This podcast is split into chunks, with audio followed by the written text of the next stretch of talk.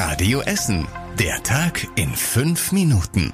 Am 28. September mit Kai Fedrau. Guten Abend, schön, dass ihr mit dabei seid. Ein altes Schiffwrack hätte heute eigentlich quer durch Essen gefahren werden sollen. Die Mornixe, das erste Schiff der Weißen Flotte Baldenei, sollte von Mülheim nach Essen gebracht werden. Es gab aber Probleme mit der Zugmaschine und der Transport wurde verschoben. Die neue Arbeit der Diakonie in Essen hat den Transport beauftragt. Geschäftsführer Michael Stelzner findet es schade, dass es heute nicht geklappt hat. Das ist wie immer im Leben. Es gibt nicht nur einen, der es verbockt hat oder irgendwie. Von daher muss man das gelassen nehmen und lohnt nicht, sich jetzt da zu ärgern. Ich hoffe, dass morgen alles klappt und dann ist auch gut. Das Schiff wurde bei der Hochwasserkatastrophe vor zwei Jahren zerstört. Es soll bald an der Ruhe als Mahnmal an die Jahrhundertflut erinnern. Der Standort am Spillenburger Wehr liegt zwischen Bergerhausen und Stehle am Ruhrtalradweg. Besucher dürfen dann aber nicht auf das Wrack draufklettern, erklärt Projektleiter Andreas Busmann. Erstmal nur anschauen und äh, wir werden sie nach und nach restaurieren. 100 Prozent instand setzen werden wir sie nicht, ne, weil die Aufbauten komplett abgerissen sind. Wir fangen jetzt erstmal mit dem Bug des Schiffes an und äh, werden uns dann von unten nach oben weiter vorarbeiten. Mit einem speziellen Kran wird das Schiff morgen auf Betonplatten neben der Ruhr abgesetzt.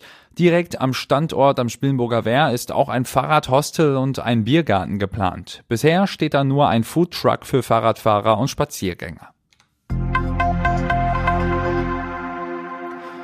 Die Essener Innenstadt soll sauberer werden. Die Politiker im Stadtrat haben gestern ein neues Reinigungskonzept beschlossen. Unter anderem soll ab dem kommenden Jahr auch an Feiertagen ein Reinigungstrupp unterwegs sein. Und es wird weitere Nachtschichten geben, um Mülleimer zu leeren und Dreck wegzufegen.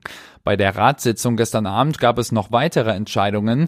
Die Stadt hat dabei ehrgeizige Pläne für den weiteren Kita-Ausbau verabschiedet. 14 neue Kindergärten sollen bis zum Sommer kommenden Jahres an den Start gehen.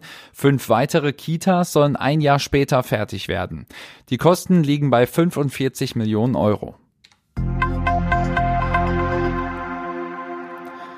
Wer bei uns in Essen öfters mit Bus und Bahn unterwegs ist, aber kein Deutschlandticket hat, muss bald mehr für die Tickets zahlen. Der Verkehrsverbund Rhein-Ruhr hat heute angekündigt, seine Preise um 10 Prozent zu erhöhen. Das Deutschlandticket ist davon aber ausgenommen. Für die Preiserhöhung gibt's mehrere Gründe. Die Betriebskosten steigen immer weiter. Neben den hohen Personalkosten sind auch die Preise für Benzin und Strom gestiegen. Außerdem werden vermehrt Wasserstoffbusse eingesetzt, die ebenfalls finanziert werden müssen. Ab Januar 2024 sollen die erhöhten Ticketpreise gelten. Die E-Mobilität wird in ganz Deutschland weiter vorangetrieben. Bald sorgen auch zwei Essener Unternehmen dafür, dass es deutschlandweit mehr Ladesäulen für E-Autos geben soll. Bundesverkehrsminister Wissing will mit dem sogenannten Deutschlandnetz mehr Möglichkeiten für E-Autos schaffen. Es sollen 8000 neue Ladepunkte errichtet werden, weil es im Moment noch zu große Lücken gibt. Die Unternehmen E.ON und Hochtief aus Rüttenscheid werden jetzt Teil des Deutschlandnetzes. 1200 neue Ladepunkte errichtet E.ON deshalb in Deutschland. Hochtief wird 850 betreiben. E.ON hat auch schon angekündigt, dass der Aufbau der neuen Ladestationen bis 2026 fertig sein soll. Und das war überregional wichtig. Die EU-Innenminister haben in Brüssel unter anderem über die Flüchtlingspolitik gesprochen. Deutschland hat den Weg für den letzten Baustein der europäischen Asylreform jetzt freigemacht. Bundesinnenministerin Faeser hat angekündigt, dass die Bundesregierung der umstrittenen Krisenverordnung zustimmen will. Die Verordnung sieht deutlich verschärfte Maßnahmen in der Flüchtlingspolitik vor. Und zum Schluss der Blick aufs Wetter. In der kommenden Nacht gibt's viele Wolken am Himmel, aber Regen soll da nicht runterkommen.